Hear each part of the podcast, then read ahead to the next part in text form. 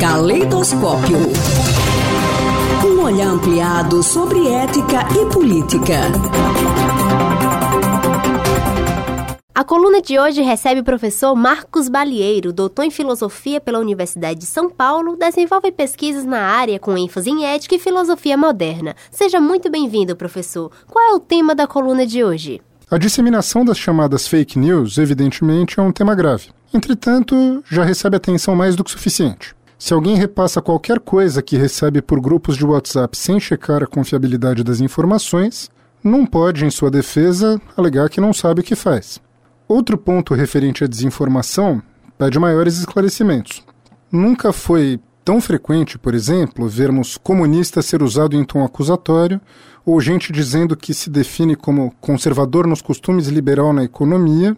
Também nunca foi tão frequente ver pautas como direitos humanos ou questões de gênero serem tratadas como coisa de comunista. Boa parte da militância de esquerda tem empreendido esforços no sentido de desmistificar algumas das bizarrices que têm sido ditas, de novo, não por má intenção, mas por ignorância, acerca do que seria ou não o comunismo. Talvez seja o caso, então, de esclarecer em alguma medida as origens teóricas de ideias que andam aparecendo do outro lado, como liberalismo e conservadorismo. Talvez isso ajude a desfazer mal-entendidos importantes. Ainda que normalmente se pense em Adam Smith como uma espécie de fundador do chamado liberalismo econômico, por conta principalmente do que se encontra em sua investigação sobre a natureza e as causas da riqueza das nações, parte considerável do que se tornaria ao menos uma primeira versão do ideário dito liberal pode ser encontrada já na obra do pensador John Locke, que viveu no século anterior. Em seu segundo tratado sobre o governo civil, esse filósofo considera que, em condição de simples natureza,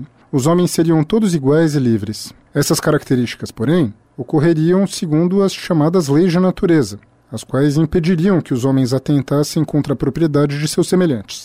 E qual seria a ideia de propriedade para Locke? É importante notar que Locke atribui ao termo propriedade um sentido mais amplo do que aquele que conferimos hoje a essa palavra. Propriedade para ele incluiria a vida, a liberdade e os bens, materiais ou não.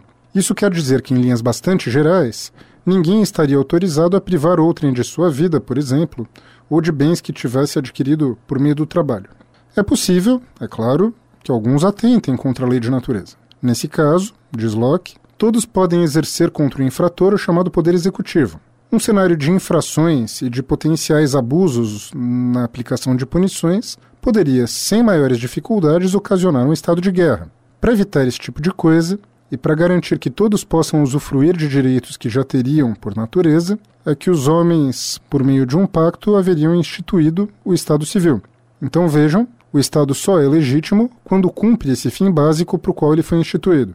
Parte importante dos aspectos elencados por Locke orientou boa parte dos escritos de conotação liberal. A gente vê na obra desse autor a ideia de que o Estado se legitima, por exemplo, por proceder segundo leis que representam a vontade do próprio corpo político. Vemos ainda a defesa de liberdades individuais e da ideia de que a própria vida sob o Estado só faz sentido porque ela garante que todos tenham preservados certos direitos básicos que decorrem do simples fato de que nós, seres humanos, temos uma mesma natureza. Além disso, quando Locke fala em bens, inclui também bens não exatamente materiais, dignidade, por exemplo. Vale a pena notar de passagem que parte dos primeiros fundamentos teóricos dos direitos humanos já está aí em um autor que pode ser considerado uma espécie de avô do liberalismo. Absolutamente nada a ver, portanto, com coisa de comunista. É importante observar também que, desde seus primeiríssimos passos, liberalismo não é algo que diga respeito apenas à economia, ainda que seja possível, é claro, falar em uma maneira liberal de pensar a economia. E nesse caso, como seria o modo de pensar política pelos ditos conservadores? O conservadorismo, por sua vez, é bastante diferente do que vimos até aqui. Essa outra maneira de pensar a política tem suas raízes em uma obra chamada Reflexões sobre a Revolução em França, do irlandês Edmund Burke. Nessa obra, ele não fala explicitamente em conservadorismo, do mesmo modo que Locke ainda não falava também em liberalismo. Entretanto, as reflexões são normalmente consideradas como o texto em que se estabeleceu, ainda na modernidade, a origem da tradição conservadora. Algumas ideias básicas dessa corrente já estão nela sem a menor dúvida. Entre elas, podemos destacar a consideração de que a política não deve ser pensada abstratamente, mas em seus termos concretos. Nesse sentido, é importante levar em conta o que efetivamente funcionou até aqui nas instituições. Isso implica, é claro, uma enorme valorização do costume, não apenas no registro supostamente moral desse termo, mas também no sentido de que é preciso considerar, no que toca às instituições, aquilo que sempre funcionou da maneira como é. Não é difícil perceber, então, que, de um ponto de vista conservador, não é possível defender a garantia de direitos individuais a partir de princípios excessivamente abstratos, ou que pareceriam a um conservador como excessivamente abstratos. Também não faz sentido, nesse registro, pensar a legitimidade do Estado a partir do cumprimento de um suposto contrato original. Do mesmo modo, o tipo de interferência que o Estado poderia realizar na economia não seria determinado a partir de ideais pré-prontos, sem respaldo na tradição.